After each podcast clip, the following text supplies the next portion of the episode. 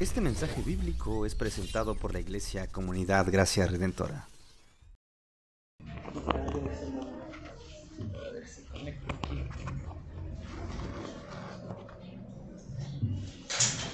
Ya, listo. Pues es una gran bendición, como siempre, estar reunidos como, como iglesia, ¿verdad? Me da gusto verlos todos por aquí en este domingo. Y pues como dijo alguien, ¿verdad? La, la iglesia, creo que dijo, no es un lugar a que asistimos, sino una comunidad a que pertenecemos, ¿verdad? Eh, este lugar, ningún templo es la iglesia, nosotros somos la iglesia. Y pues precisamente de, eso vamos a hablar el día de hoy, de, la iglesia. Pedro va a seguir hablándonos de, nuestra identidad como iglesia. Y, yo creo que eh, muchas personas hoy en día ven a la iglesia eh, de Jesucristo pues como algo pues ya irrelevante, ¿verdad? Eh, pues con los avances en la tecnología, la ciencia, pues tenemos mucho conocimiento hoy en día, pues como que ya no es necesario tanto la, religión. Servía para ciertos propósitos para la gente en una etapa, en una época pasada, pero hoy en día pues no es tan relevante, ¿sí? Y probablemente ninguno de nosotros aquí estaríamos pues de acuerdo con esas ideas completamente. sin embargo, es probable, es muy posible que no tengas una comprensión o una apreciación lo suficientemente grande de la iglesia, ¿verdad? De, alguna manera, influidos por, por la cultura, hemos reducido un poco eh, nuestro concepto, hemos reducido de alguna manera la importancia de la iglesia, así pienso, ¿no? Eh, pero lo que vemos en estos versículos que vamos a estudiar hoy es que Pedro identifica a la iglesia como el nuevo pueblo de Dios en la tierra. La iglesia es el nuevo pueblo de Dios en la tierra. Eso es algo sumamente importante. Pedro quiere ampliar nuestro concepto eh, de lo que es la iglesia. y en el Nuevo Testamento, pues nosotros entendemos que la iglesia es la meta del plan de Dios. ¿verdad? Desde el inicio, Dios ha escogido, ha decidido llamar un pueblo para sí y la meta de toda la historia redentora es la iglesia, ese pueblo multinacional eh, de toda etnicidad que es la iglesia. Esa es la, meta. Entonces, hermanos, la, la obra más importante que Dios está haciendo en el mundo hoy en día la está haciendo a través de la iglesia, ¿verdad? La iglesia es algo importante. Entonces hoy lo que vamos a ver entonces en, 9 a 10 de, de de Pedro 2, eh, vamos a, ver 9 a 10 un poco, eh, vamos a ver el estatus elevado de la nueva identidad de la iglesia, la nueva identidad del pueblo de Dios. Y en versículos 11 a 12 veremos que de esa nueva identidad fluye entonces una nueva conducta. Ese es el título del mensaje, nueva identidad, nueva conducta. ¿Ok? Entonces, aunque vimos un poco 9 eh, a 10 eh, la semana pasada con el, nuestro hermano Omar, vamos a repasar un poco 9 y 10 para conectarnos con 11 a, 12. Así que si, si, no están ahí, vayan ya a Primera de Pedro, capítulo 2. Vamos a leer eh, el texto, vamos a orar y entrar en la, exposición de, de, este texto. Primera de Pedro 2, versículo 9, dice, ustedes son linaje escogido, real sacerdocio, nación santa pueblo adquirido para posesión de Dios, a fin de que anuncien las virtudes de aquel que los llamó de las tinieblas a su luz admirable. Ustedes, en otro tiempo, no eran pueblo, pero ahora son el pueblo de Dios. No habían recibido misericordia, pero ahora han recibido misericordia. Amados, les ruego como extranjeros y peregrinos que se abstengan de las pasiones carnales que combaten contra el alma. Mantengan entre los gentiles una conducta irreprochable, a fin de que en aquello que les calumnian como malhechores, ellos, por razón de las buenas obras de ustedes, al considerarlas, glorifiquen a Dios en el día de la visitación. Esa es la palabra de nuestro Dios. Vamos a orar antes de entrar en la exposición. Padre, gracias que tú nos permites una vez más estar aquí reunidos como tu pueblo. Padre, es nuestro deseo que nos hables en esta mañana. Padre, cuando tu palabra habla, tú hablas. Y queremos, por lo tanto, dar eh, la atención a tu palabra que, que ella merece. Y sabemos, Padre, que, que, la enseñanza, la exigencia de este texto no, no, lo podemos cumplir sin la ayuda de tu Espíritu Santo en, en nuestras vidas. Y reconocemos, Padre, que posiblemente hoy en día aquí en este salón pequeño hay personas que no te conocen, no han rendido su, su vida a Jesucristo y por lo tanto no tienen la ayuda del Espíritu Santo. Y oramos, Señor, que, que ellos puedan, al oír tu palabra y entender la nueva identidad del pueblo de Dios a la luz de la obra de Cristo, puedan rendir sus vidas a ti en esta mañana y, ser llenos de tu Espíritu, habilitados a llevar a cabo lo que tu palabra nos enseña. Eso oramos, Padre. Ayúdame a mí, que tu Espíritu Santo llene este lugar con tu presencia para que obres profundamente en nuestro corazón de cada uno aquí. En tu nombre Jesús oramos. Amén. Bueno, eh, vimos la semana pasada, ¿verdad? Que eh, Dios está edificando una nueva casa espiritual, ¿verdad? Y nosotros en esa casa somos piedras vivas. A través de, de nosotros, Dios está levantando una nueva casa, un nuevo templo en que mora Dios, mora su espíritu. Somos el lugar de la presencia de Dios en, en la tierra hoy. Y, lo está edificando sobre el fundamento que es Jesucristo.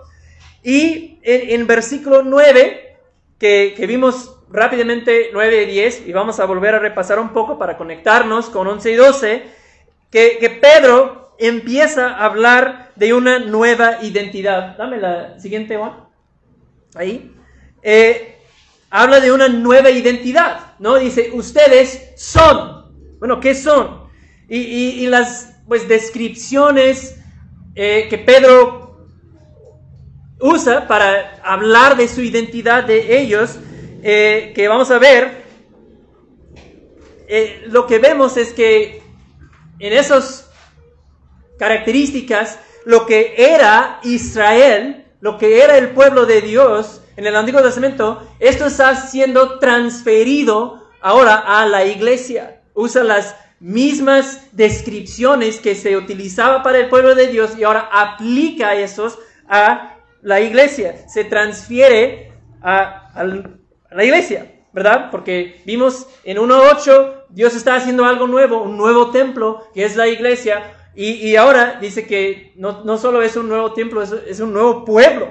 Y recordamos que todo lo que sucedió en el Antiguo Testamento eh, con Israel era una sombra, ¿verdad? La Biblia dice que todo eso fue una sombra, como una prevista, una figura de lo que vendría, ¿verdad? Como un tráiler de, de, película que de repente tal vez es medio borroso y como que no se ve bien, pero que como que te da algunas pistas de, de, lo que se verá en la película, de qué será el tema, eh, pero que apunta a una realidad que, que viene. Pedro está diciendo, eh, bueno, lo que vemos es que en esas categorías, esos marcadores de identidad, eh, eran una sombra que apuntaba a una nueva realidad y menciona cuatro cosas lo que ven ahí en pantalla, si es que alcanzan a ver.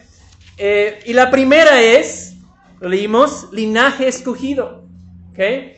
Esa es la, primera eh, marcador de identidad que se aplicaba al antiguo, al antiguo pueblo de Dios, Israel, y ahora se está siendo transferido a la iglesia. Eh, vayan a Deuteronomio, vamos a, comprobar que sí se veía en el, Antiguo Testamento. Deuteronomio capítulo 7.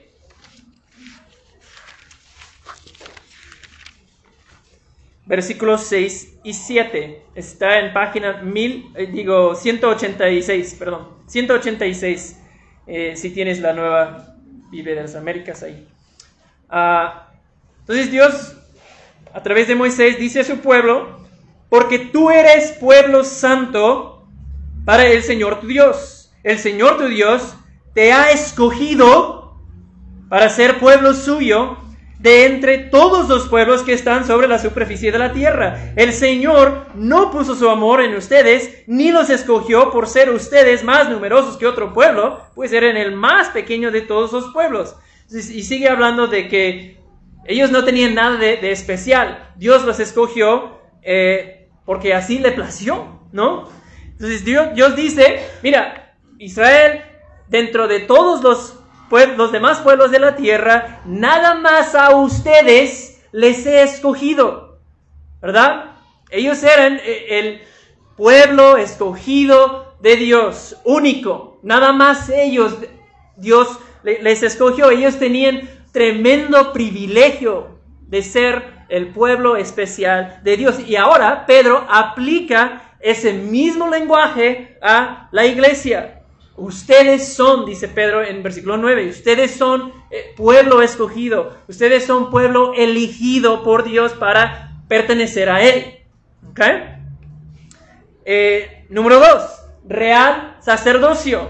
¿Ok? Regresen un poco más hacia el frente de tu Biblia a Éxodo.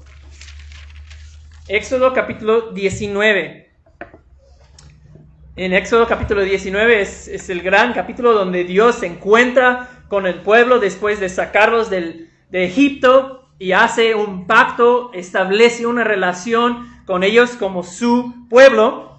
Y dice en Éxodo 19, versículo 3, dice Moisés eh, subió hacia Dios y el Señor lo llamó desde el monte y le dijo, Así dirás a la casa de Jacob y anunciarás a los israelitas, ustedes han visto lo que he hecho a los egipcios y como los he tomado sobre alas de águila y los he traído a mí. Hablando de, ellos salir de la esclavitud sobre alas de águila. Y cuatro, ustedes han visto, perdón, cinco. Ahora pues, si en verdad escuchan mi voz y guardan mi pacto, serán mi tesoro especial tesoro entre todos los pueblos, porque mía es toda la tierra. Ustedes serán para mí un reino de sacerdotes y una nación santa. ¿Eh? Entonces, ahí cuando Dios establece una relación con ellos como su pueblo especial, usa ese lenguaje para hablar de su nueva identidad que ellos tenían como pueblo de Dios. Y ese es el, el número dos, real sacerdocio. Lo vemos ahí en versículo 6. Ustedes serán para mí un reino de sacerdotes. Entonces, lo que Israel fue llamado a a, y a hacer, ¿verdad? Pero no cumplió, ¿verdad? Ahora se le da esa tarea a la iglesia, ¿no? Esa identidad de ser sacerdotes de Dios. Ahora, un sacerdote eh, adora a Dios, representa a Dios, eh, sirve al pueblo de Dios en la adoración ah, y, así en Cristo. Nosotros igual, Pedro está diciendo, ahora ustedes son sacerdotes de Dios, ¿verdad? Nos hemos convertido, dice Pedro, en realeza sacerdotal, real sacerdocio, que nosotros representamos a Dios al mundo, servimos al pueblo de Dios, adoramos a Dios en, nuestro mundo, en nuestro entorno. Esa es la, chamba de sacerdote, adorar, representar y servir. Entonces, si tú perteneces a Cristo, hoy tú eres sacerdote. ¿Y lo habías dimensionado? Que si tú perteneces a Cristo, tú eres sacerdote. Eres sacerdote eh, en la cocina de tu casa cuando estás preparando alimentos. Eres sacerdote en el salón de clases cuando vas a, recibir eh, tus clases. Tú eres sacerdote en el central de bastos si trabajas ahí. Tú eres sacerdote de Dios y perteneces a Cristo. Y nosotros podemos hacer, podemos ejercer esa función sacerdotal porque somos unidos, ¿verdad? Por fe al gran sumo sacerdote. En, Eduardo, leo hace poquito el pastor Eduardo en eh, Hebreos 6, 5, precisamente de esto, que Jesús es el sumo sacerdote en el orden del, del Melquisedec, ¿no?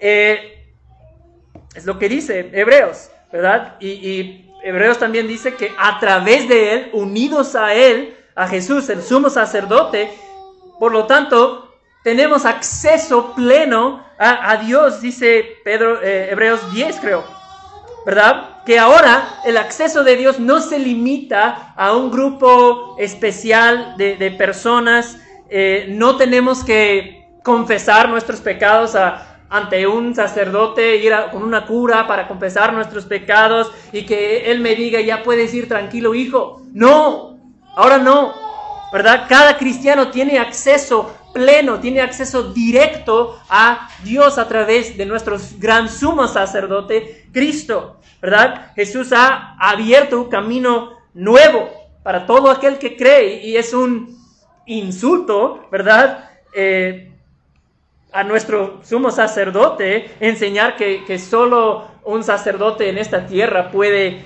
eh, tratar con tus pecados, ¿no? Somos sacerdotes en, eh, en Jesucristo, unidos a Él. Número tres, nación santa. Eh, el mismo texto ahí en Éxodo, ¿sí lo vieron? ¿Verdad? También en versículo 6, ustedes serán para mí reino de sacerdotes eh, y una nación santa. Una nación santa. Ellos debían ser, Israel debía ser un, pueblo de, santos, un pueblo de, distinto de las naciones que les rodeaban. Por eso Dios les dio su ley, para que ellos vivieran diferente que los, todos los pueblos que les rodeaban. Pero pues, a grandes rasgos no, no cumplieron ese propósito, no fueron una nación de, santos, se convirtieron en una nación de pecadores, de idólatras, se hicieron tal como las naciones que les rodeaban y hasta peor a veces, ¿no? Pero así describe Pedro la iglesia, una nación de santos.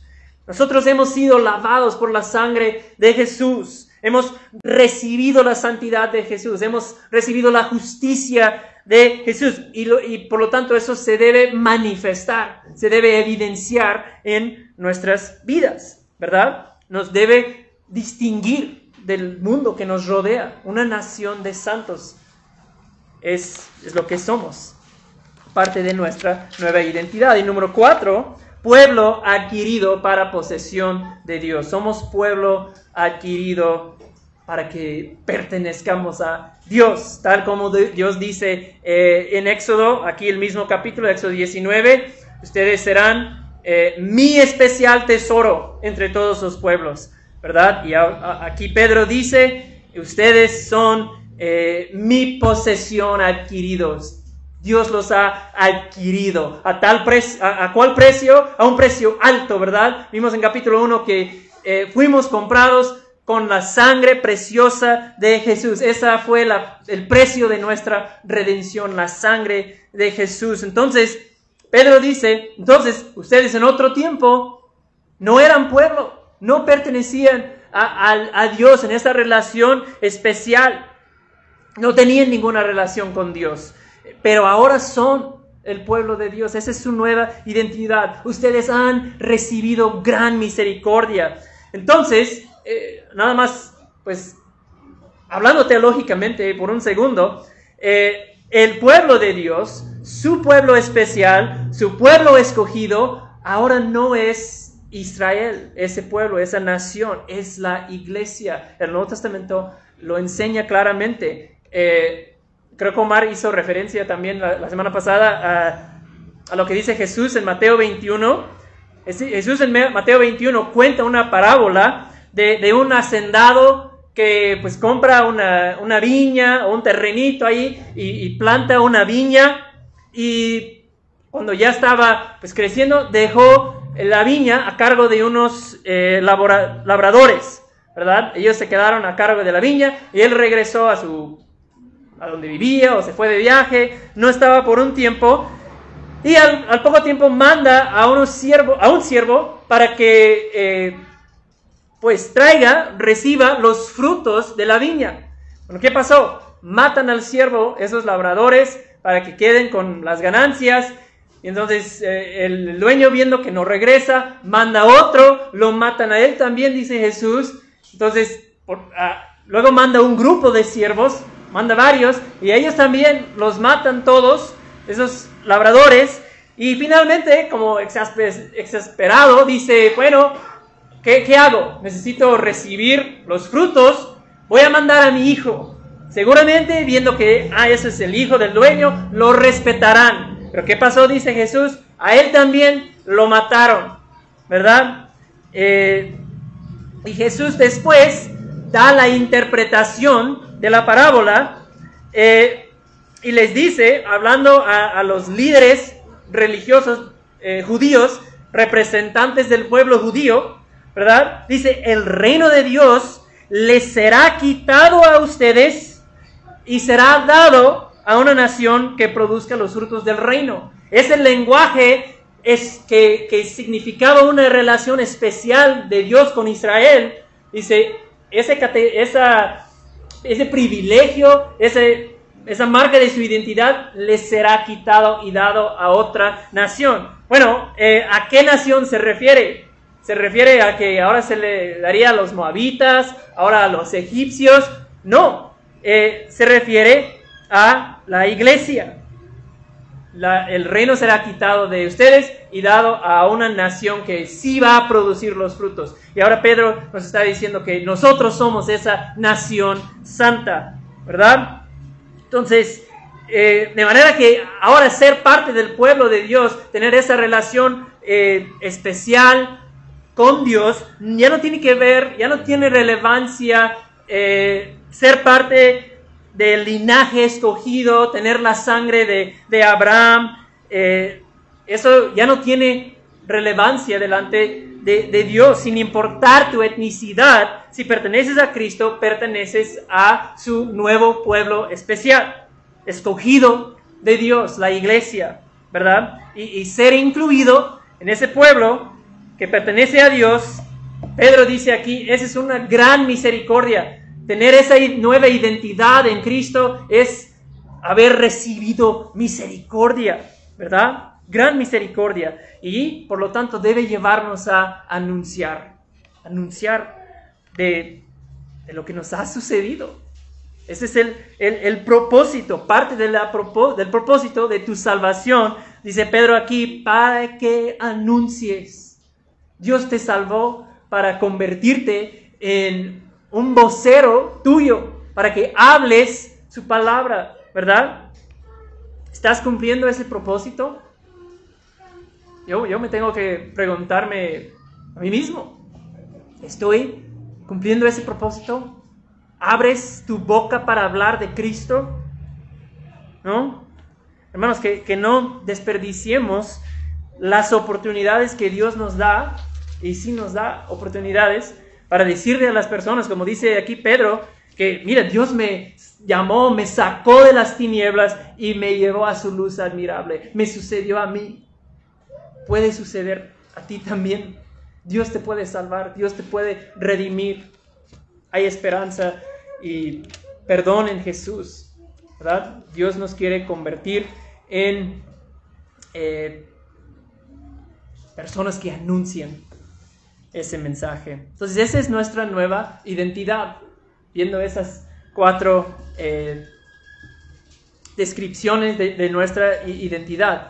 Ahora, recordando eh, Israel, recordando el Antiguo Testamento, recordando la relación que ellos tenían con Dios, tal como había una ley y una conducta que correspondía a Israel, ¿verdad? En, en su estatus de tener una relación especial con Dios, ellos tenían que ser y vivir diferentes que los pueblos que les rodeaban. Dios les dio su ley, les dio específicamente una conducta. Así van a vivir delante de mí. Bueno, eh, así para nosotros también, como nación santa y escogido eh, de Dios, los escogidos de Dios. Y es ahora a esa nueva conducta que debe caracterizarnos que se dirige Pedro, ¿verdad? Hay como un, un giro, una bisagra aquí en la carta en que eh, los versículos, los capítulos que vienen en la carta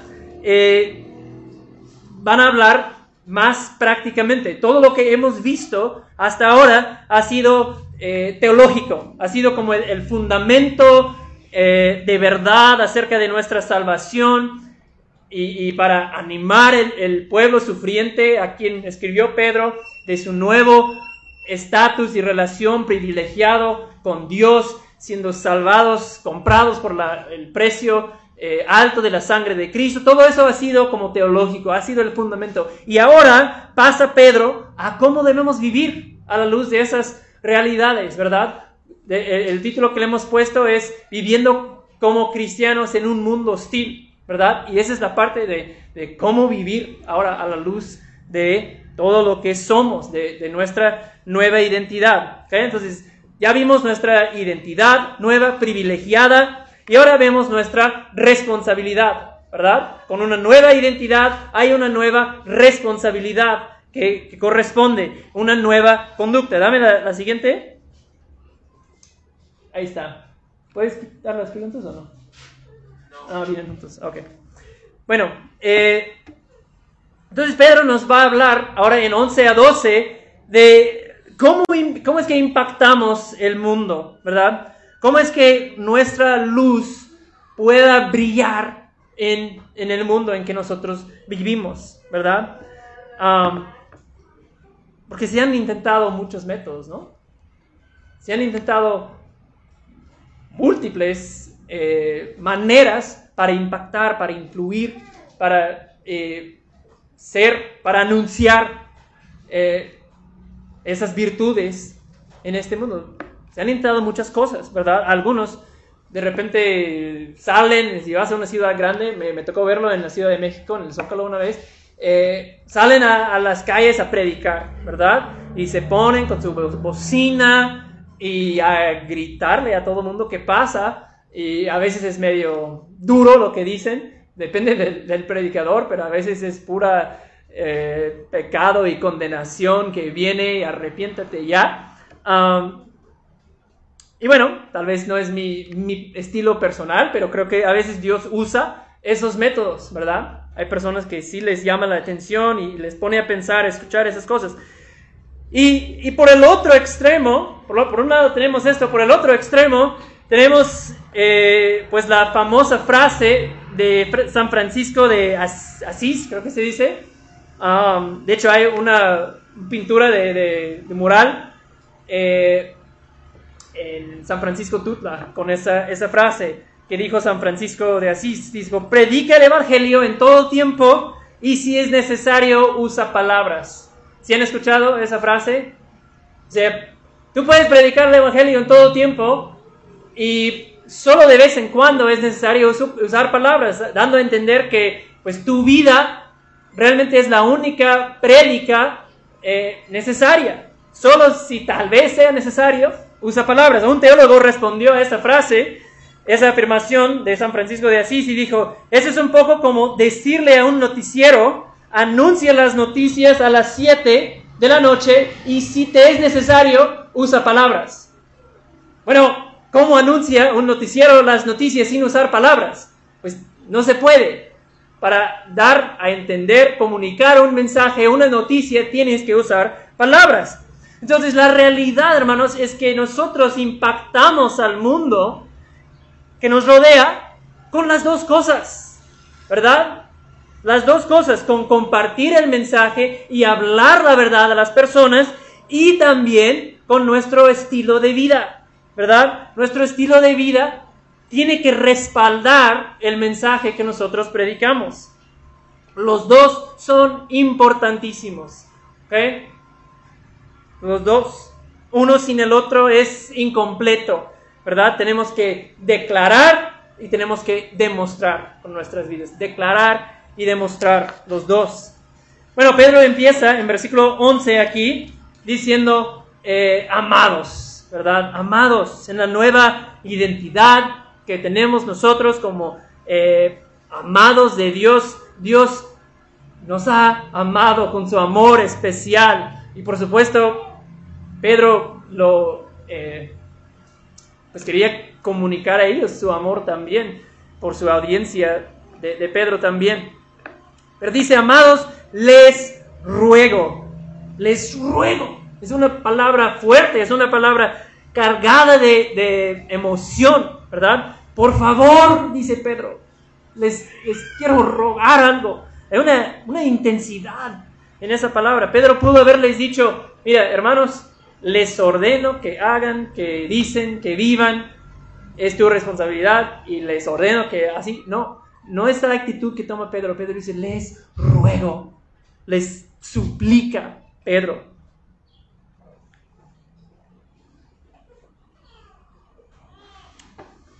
Les ruega como peregrinos y como extranjeros, dice Pedro, que, ustedes son.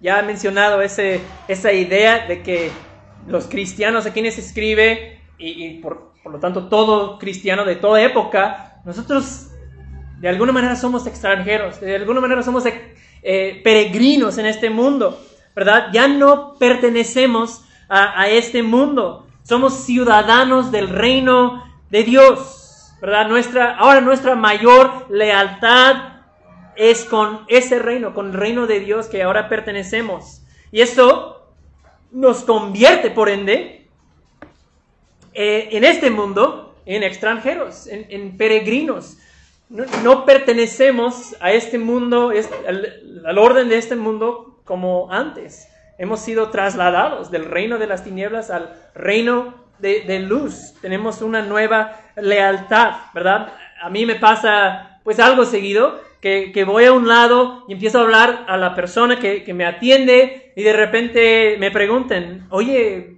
pues ¿de dónde vienes? ¿Verdad? No, eres de aquí, ¿verdad? Tienes como un acento y pues dices algunas cosas medio raras, pero ¿de dónde vienes? ¿Verdad? Se nota que, soy extranjero, ¿verdad? Y, es, necesitamos tener esa mentalidad, hermanos, de que aquí no es nuestro hogar, no pertenecemos completamente aquí.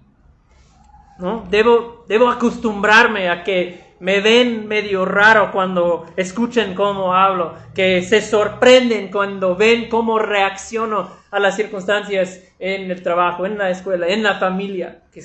¿Por qué, ¿Por qué reacciona así? No es normal eso, ¿no? Y el problema es que fácilmente, rápidamente, a veces sin darnos cuenta, nos convertimos en ciudadanos, ¿verdad?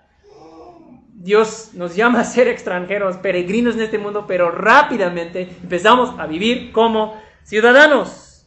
Es lo que nos pasa fácilmente, nos enamoramos del mundo, nos acomodamos, ¿verdad? Nos, conformamos con los valores morales y las maneras de vivir del entorno que nos rodea.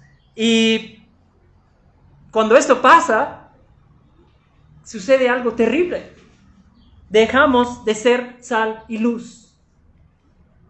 Dejamos de ser usados por Dios eh, para ser ese canal de gracia, ese canal de, bendición eh, a otros que les apunta a un Salvador. ¿Sabían eso? Porque cuando no hay una diferencia, no hay impacto. ¿Verdad? Cuando no hay una diferencia, no hay impacto a veces es, incómodo, ¿verdad? Ser el, raro, ser el que, no encajas completamente en, ningún contexto por ahí. Eh, eso no, no es tan agradable, ¿verdad? Que te ven raro, pero hay una declaración poderosa que se transmite al mundo cuando no nos parecemos a ellos. Hay un mensaje poderoso en eso, cuando distinguimos nosotros por pertenecer a Cristo. Y es por eso que Pedro les ruega, por, porque sin una diferencia no hay impacto, Pedro les ruega, absténganse de las pasiones carnales que combaten contra el alma. Abstengan. Abstengan. Cuando escuchas esa idea de pasiones carnales, eh, no sé qué te viene a la mente, puedes de repente pensar en, no sé, inmoralidad sexual, eh, y por supuesto incluye esa idea, pero esa idea de pasiones carnales realmente es todo impulso pecaminoso, todo eh, deseo, impulso de nuestra naturaleza pecaminosa. Podríamos traducir pasiones ahí como deseos, ¿verdad? Es la misma misma idea, deseos de la carne. Gálatas 6 habla de, ese conflicto entre la carne y el alma. Si quieren, vayan a, Gálatas 6. Vamos a, ver lo que Pablo dice ahí eh, en cuanto a esta lucha, ese conflicto entre eh, la carne y el espíritu, el alma. Muy interesante lo que Pablo dice aquí. Perdón, Gálatas 5. Dije 6. Gálatas 5. Versículo 16 página 1199 en tu Biblia. Eh, dice Pablo, digo pues, anden por el Espíritu y no cumplirán el deseo de la carne, no cumplirán las pasiones de la carne, porque el deseo de la carne es contra el Espíritu y el del Espíritu es contra la carne, pues estos se oponen uno al otro de manera que ustedes no pueden hacer lo que deseen. ¿Ha sentido así? Hay una lucha dentro de mí, eh, tengo esos deseos de hacer lo correcto, tengo esos deseos de la carne y como que se cancelan uno el otro y termino ni haciendo lo malo ni haciendo lo bueno que quiero hacer. Como esa guerra dentro de ti, ¿verdad? Pero si son guiados por el Espíritu 18, no están bajo la ley. Si el Espíritu está obrando en ti, esa ley de que no haces lo que desees, el Espíritu te habilita para que se cancele esa fuerza, esa guerra dentro de ti. El Espíritu es, puede ser victorioso. Y ahora Pablo en 19 menciona algunas de esas pasiones de la carne y las acciones a que llevan. 19. Ahora bien, las obras de la carne son evidentes, las cuales son inmoralidad, impureza, sensualidad, idolatría, hechicería. Uy, hasta aquí vamos bastante bien. Enemistades, híjole, pleitos, celos, uff, enojos, híjole, peor. Rivalidades, disensiones, herejías, envidias, borracheras, orgías y cosas semejantes contra las cuales les advierto, como ya se lo he dicho antes, que los que practican tales cosas no heredarán el reino de Dios. Los deseos de la carne batallan contra el alma, dice Pedro, ¿verdad?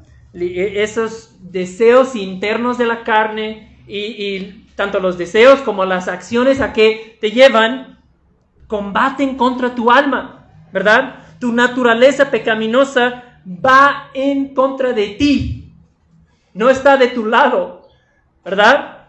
Se siente así, ¿no? Se siente que esos deseos de la carne, de esos deseos, de las pasiones de, la naturaleza pecaminosa, se sienten normales, ¿verdad? Se sienten como que, pues, eso se siente bien, eso se siente como, bueno, que quiero seguir esto, eso me va a satisfacer si sigo esos deseos, ¿verdad? Todos, todos los demás están haciéndolo, entonces, ¿por qué yo no?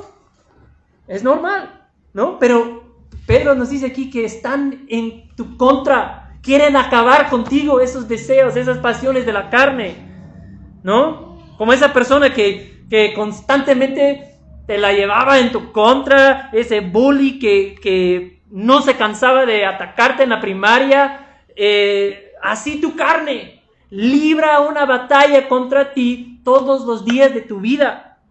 ¿No? La, palabra ahí eh, del conflicto habla de un conflicto militar prolongado, ¿no? Esa no es una batalla que se gana en un día.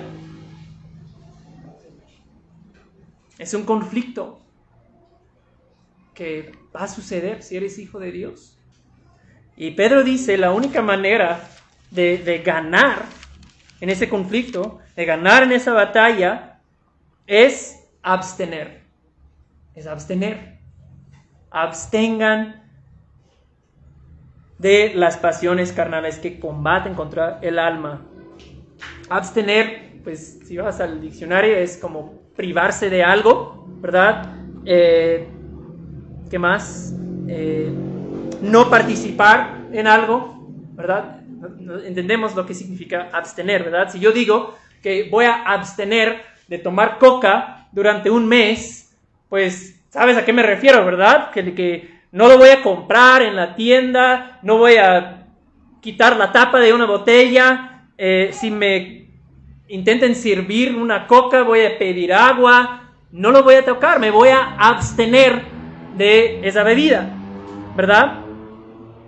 Y eso tiene que ser, hermanos, dice Pedro, nuestra respuesta cuando sentimos el llamado de los deseos de la carne.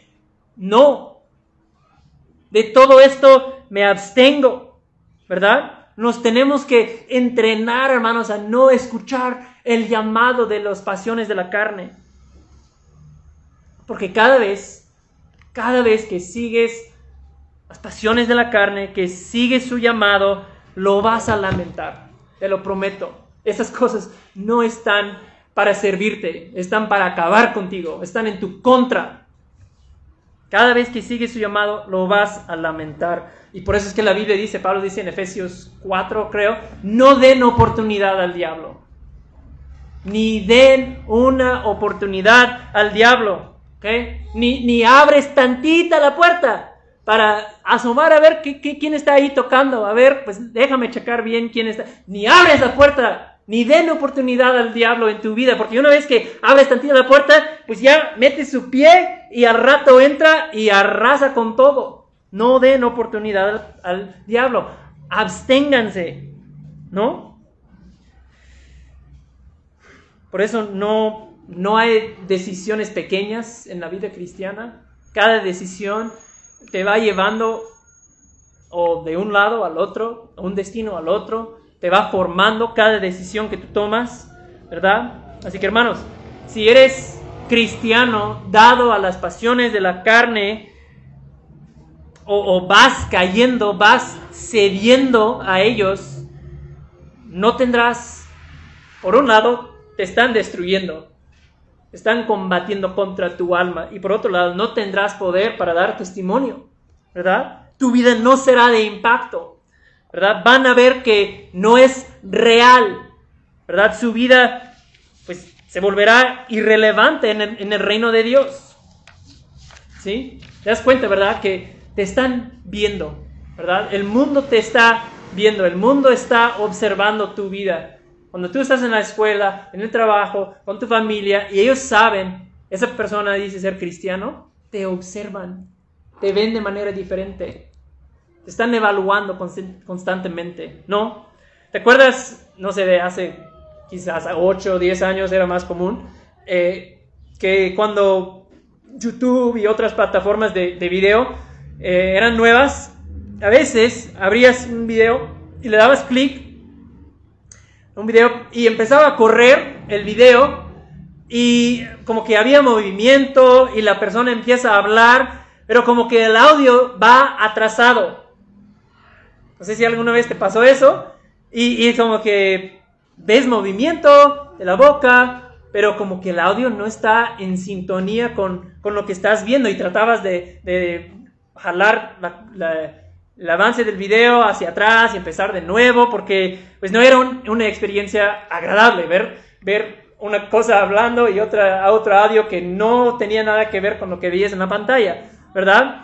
Eh, no estaban en, sintonía. Y a veces temo que es lo que el mundo ve en nosotros. Lo que decimos y lo que hacemos no están en sintonía, están como que ese video que dices, ay, no, mejor busco otro, porque eso como que, no, no es agradable ver esto, ¿verdad? ¿Será que eso es lo que el mundo ve en nosotros? Lo que se dice no concuerda con lo que se hace. Hay unas preguntas allí eh, podemos considerar. en ese punto. Ven en ti, mi hermano, mi hermana, una vida en sintonía con lo que dice ser. ¿Qué piensas cuando las personas ven tu vida? ¿Saben qué representas? ¿Saben de tu identidad? ¿Ven en ti algo que concuerda, que está en sintonía con lo que dice ser? Siguiente pregunta, ¿dónde ahora está? No está en sintonía tu vida con lo que confiesas ser. Probablemente en todos nosotros hay algo que en, nosotros, algo que hacemos, no está en sintonía con lo que proclamamos, lo que decimos ser. ¿Dónde está esa cosa? Tercera pregunta, ¿qué pecado te impide tener un impacto y una influencia para Cristo? Pues es lo que Pedro está hablando en estos versículos. Lo que va a decir en versículo 12, que al considerar tus obras pueden llegar a glorificar a Dios. Pero si, si no estamos absteniendo de esas pasiones de la carne, nuestra vida deja de tener un impacto. Entonces, ¿qué pecado pueda en tu vida estarte impidiendo de tener una influencia, un impacto para Cristo? ¿Sí?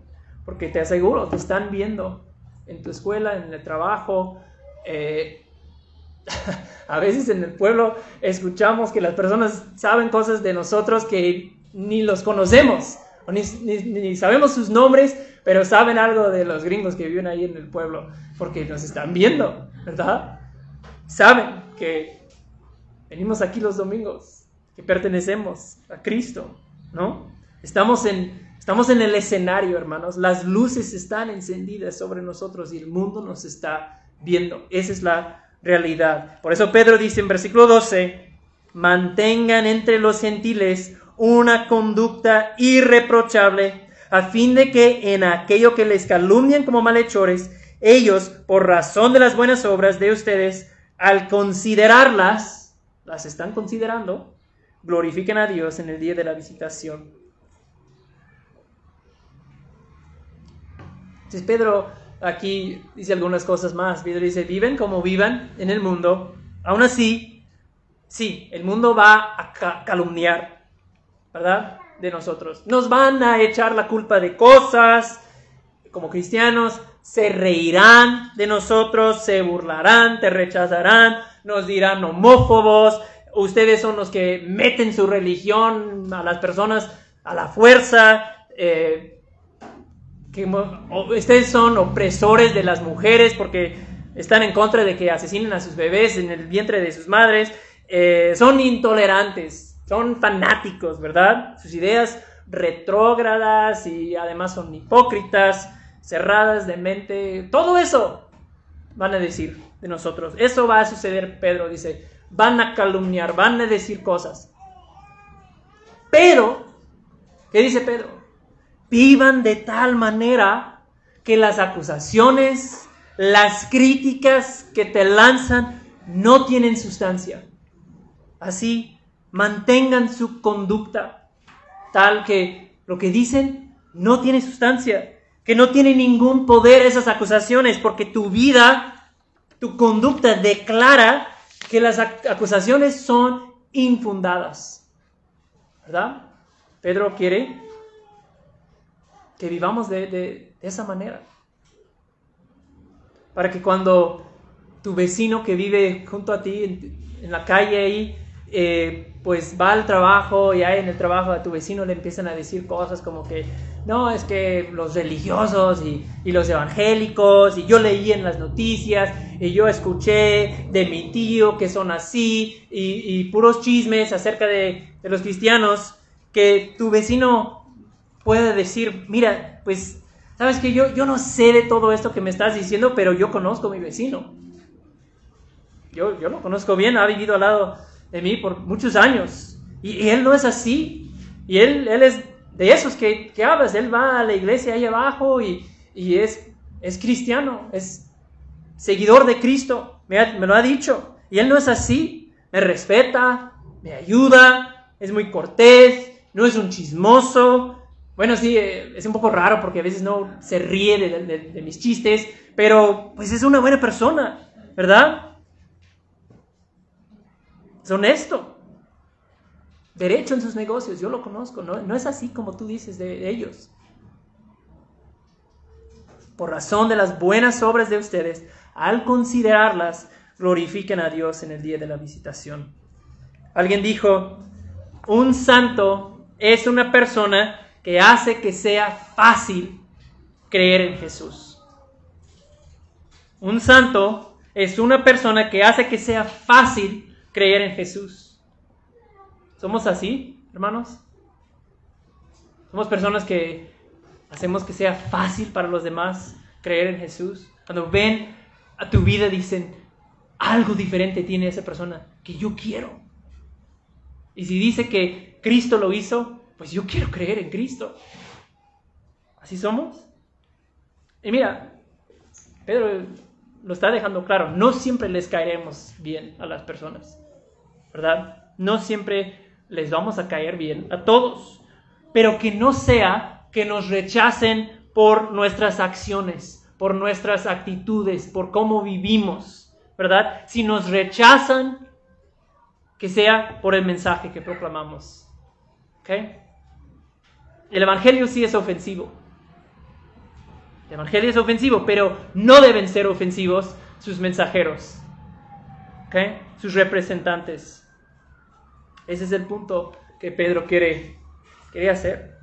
Entonces, nos recuerda Pedro, ya terminando, eh, que habrá un día de visitación.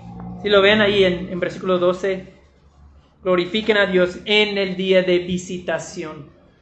Habrá un día en que Dios nos visita en esta tierra nuevamente. Va a venir otra vez, ¿verdad? Y para algunos va a ser para salvación. Y Dios recibirá la gloria, ¿verdad? En ese día Dios será glorificado por haber salvado a muchas personas. Para otros será un día de juicio, un día de juicio. Ellos también glorificarán a Dios. La Biblia dice que cada boca en ese día será obligada cuando ve la justicia de Dios, que Él tuvo la razón, serán obligados a confesar que Jesús es rey para la gloria de Dios Padre, dice eh, la Biblia. Entonces Dios será glorificado en ese día. Pero, hermanos, hasta que, hasta venga ese día, que nuestras vidas jamás sea razón para que, las, para que otra persona rechace creer en Jesús. Que jamás sea nuestra vida, mi conducta, razón para que otra persona rechace creer en Jesús. Mi oración, hermanos, es que el modelo el testimonio de esta iglesia y las buenas obras, la vida, la conducta irreprochable de nosotros que respalde nuestra predicación, haga eso, haga que muchas personas glorifiquen a Dios y adoren a Cristo hoy, antes de que venga aquel día de visitación, ¿verdad?